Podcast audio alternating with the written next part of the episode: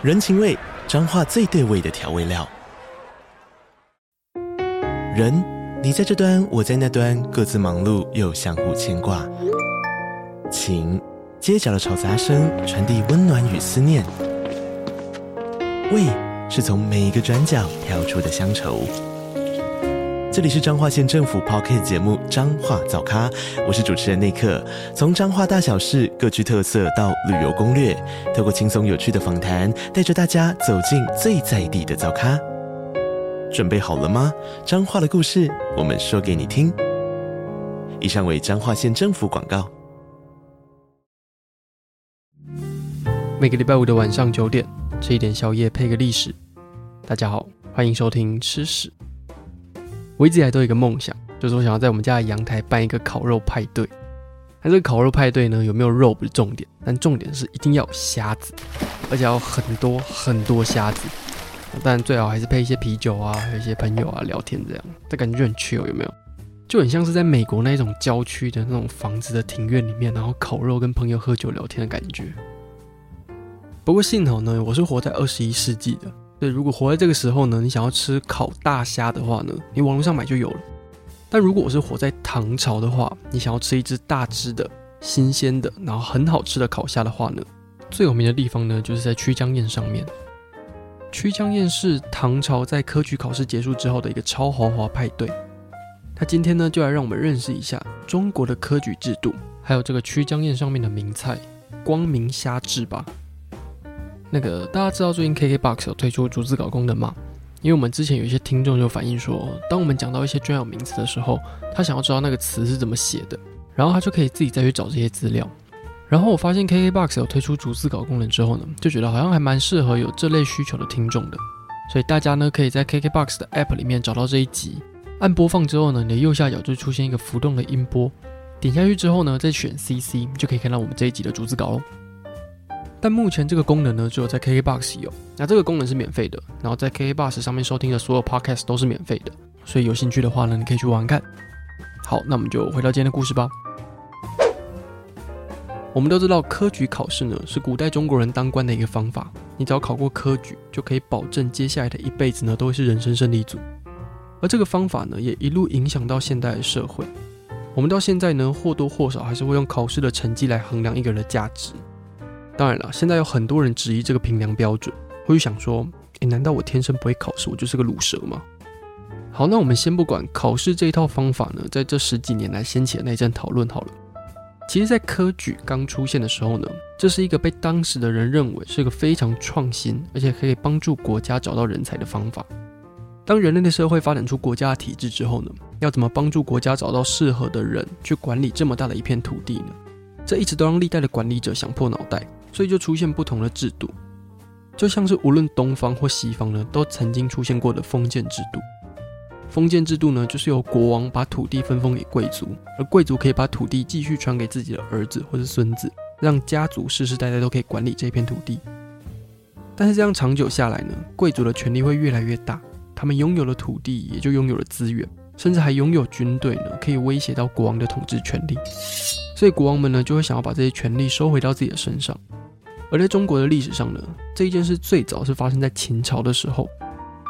既然有了中央集权的政府，那要怎么样决定政府官员是谁呢？于是到了汉朝，汉武帝底下的一个大臣董仲舒呢，就建议皇帝要实施察举制，来帮国家找管理的人才。察举制的意思呢，就是请各级的地方政府考察并且推举民间有才能的人呢来当官。那当时汉武帝接受了董仲舒的建议之后呢，就由朝廷来列出他需要哪方面的人才，以及需要多少人，再由地方官员呢依照这些需求去寻找最合适的人选。这些地方官员呢就会推举出一批人，接下来这批人呢会需要透过朝廷举行的考试，让皇帝还有大臣们了解他们对国家大事的看法，然后再依照考生的成绩分配官职。虽然察举制有这种双重考核的设计。可是到后来呢，地方官还是容易推荐自己的亲朋好友，或是被贿赂，然后推荐出不适合的人。所以当时呢，就有一句话叫做“举秀才不知书”，意思就是推举出了一个秀才，但是他什么都不懂的这样状况。所以察举制在魏晋南北朝的时候就被改良了，改良过的制度呢叫做九品官人法。推荐人才的这个工作呢，就由地方官员改成中央官员负责。可其实这件事有个 bug，把推荐的工作从地方官员改成中央官员这一件事情呢，并不会解决官员们推荐自己亲朋好友或是被贿赂这个问题。而且在魏晋南北朝的时候呢，出现了很多势力庞大而且又很有钱的家族，这一些家族呢被叫做氏族，氏族理所当然的就要把自己的子孙通通送去当官，所以就出现了上品无寒门，下品无士族的这个说法，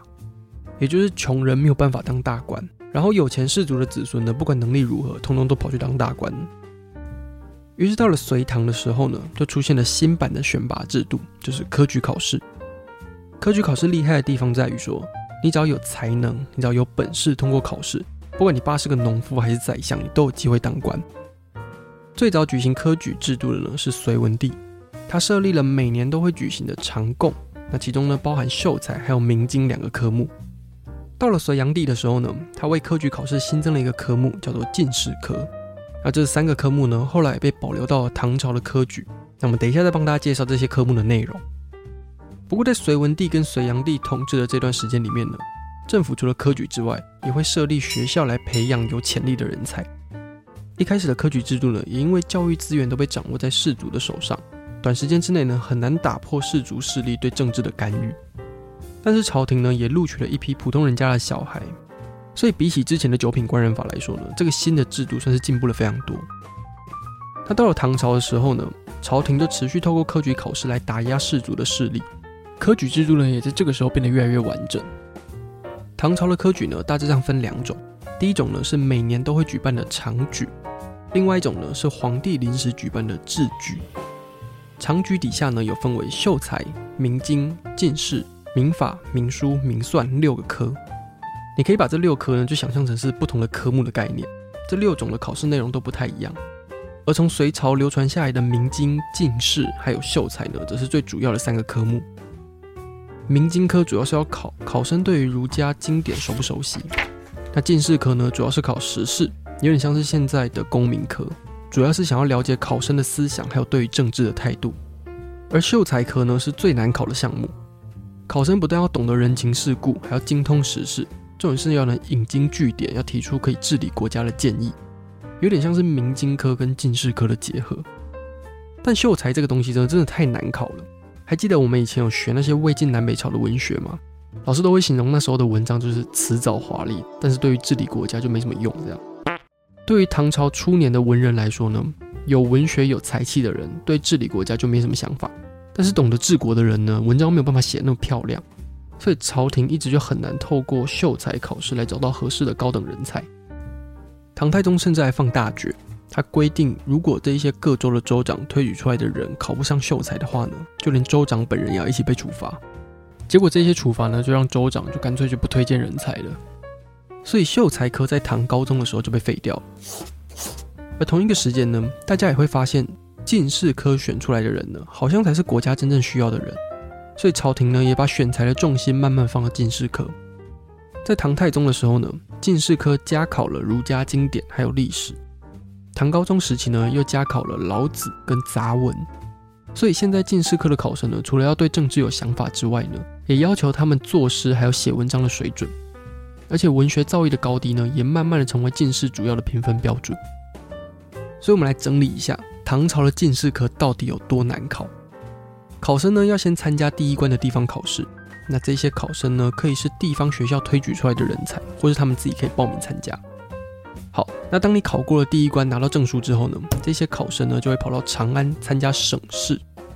唐朝的科举考试不是匿名的，省试的主考官在评分的时候呢，除了看得到考卷上的答案之外呢，他也可以知道这个人是谁。所以主考官呢就去参考这一个人他平常在文学圈子的一些名声，或者是各方人士对这个人的评价。所以参加省试的考生呢，一到长安，除了准备考试之外呢，你还要把自己写过那些诗词文学作品呢，送到各个达官贵人的手上，而且还要默默的祈求上天说：“拜托，让我的作品被这些人看到，而不是被拿去当柴烧。”而且随着大家越来越重视进士科，来到长安参加省试的考生也变得越来越多，每年都有几百到两三千人在报考，但实际通过考上进士呢，大概只有二十几个人。平均录取率大概就一点五趴，跟我们现在司法官差不多难考。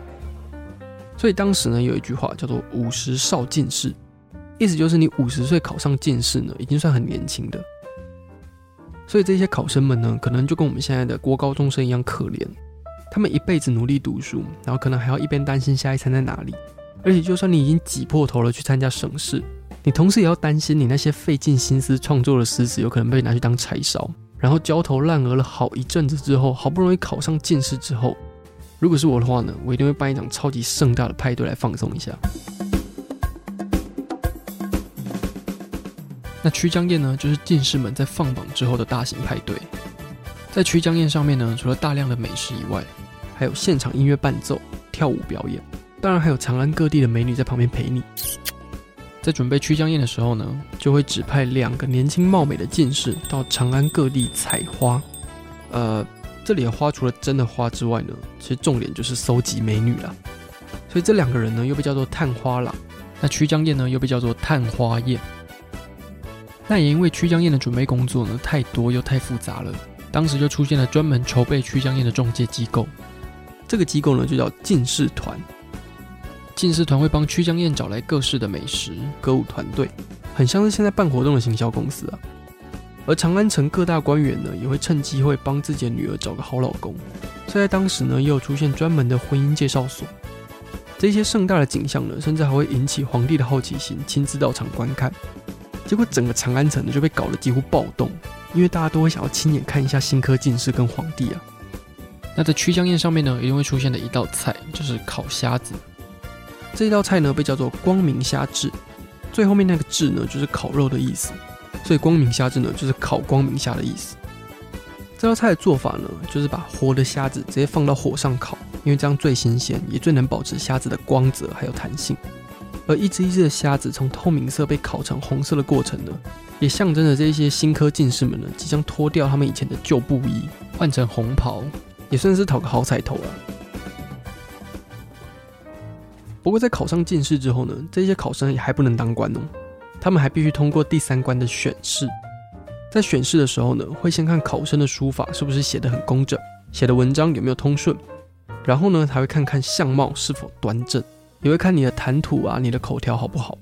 最后才会依照刚才那些评选的标准给你官位。虽然说从地方考试到选试的这个阶段呢，各个考生已经基本上是过五关斩六将的这种精英了，但是每一年常举选出来的人呢，多半都只是大概八品或九品，就是那种地位不高的小官。如果你想要让升官发财的速度快一点呢，你就要透过皇帝不定期举办的制举。制举是唐朝选拔特殊人才的制度。通常录取率不到一趴，比进士还要难考。考试的内容呢，主要也是针对治理国家提供方法。只要通过制举呢，你就可以得到等级稍微高一点的官位。已经在当官的人呢，甚至还可以升个三级到四级。我们熟悉的一些古人，像是颜真卿啊、张九龄或是白居易，他们都是借由制举来得到朝廷的官位的。但接下来你能做到多高的官，或是你能不能一辈子当官，这当然要看个人造化。那我们刚才讲说，唐朝的科举不是匿名的嘛，所以主考官就可以知道这个考生平常的一些形象啊，或者是他在社会上的一些风评。但是从宋朝开始呢，科举考试就开始改成匿名的制度，那整体的体制呢就发展得更完整。那到了明朝跟清朝呢，反而因为考试的方法僵化，科举制度就失去了原本要找寻卓越人才这个功能。其实一直以来都有很多的学者在讨论科举制度的优缺点。像是以唐朝来说呢，进士科后来重视诗词的这个考法呢，让律诗还有绝句在唐朝呢百花齐放。可是同时呢，科举制度只考儒家思想，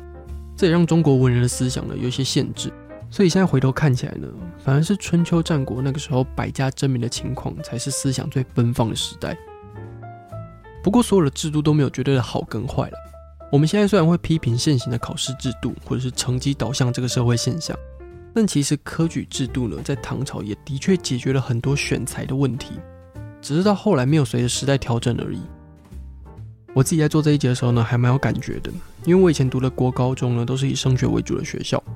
我高中那个班呢，考完学测跟职考之后呢，总共出了大概二十多个医学相关科系，还有财经相关科系的人，而且都是台清交成这种学校。我一个班也不过才四十几个人，就有一半的人是考上这些学校。所以像我这种读西域系的人呢，在我们学校基本上就跟稀有动物没什么差别。可是我并不是想说，呃，医学相关科系或者财经相关科系就是被社会制约的人，我没有要扣这顶帽子在他们身上的意思。我只是想说，人生其实有很多选择，那你自己才知道什么样选择才是最好的。可是终究还是要回到现实面的，我们终究还是要面对会考嘛，我们还是要面对学测。我不能在这边鼓励大家说，诶，如果你不喜欢考试，那你就辍学出去闯吧。毕竟这个选择的先天条件很高，也不是每个人的家庭都有这个条件可以让他这样做这些事情。我只能鼓励那一些正在面对考试压力的学生们呢，努力的在目前的体制之下呢，找到自己喜欢的东西。你不急着一定要马上找到，但就算你很努力的找，也都找到一堆不喜欢的东西，我觉得也没关系，因为至少你可以删掉一些选项。总结来说的话呢，我觉得我们目前的考试制度当然有许多地方可以修改跟讨论的，所以我也好奇大家对于我们的考试制度有什么样的想法，以及如果要修改的话呢，可能有什么方向。如果你有些想法想跟我们分享的话呢，就可以到吃史的 IG 留言跟我们一起讨论哦。我们每个讯息都会看，而且都会回。希望大家可以一起激荡出一些更好的做法。这样，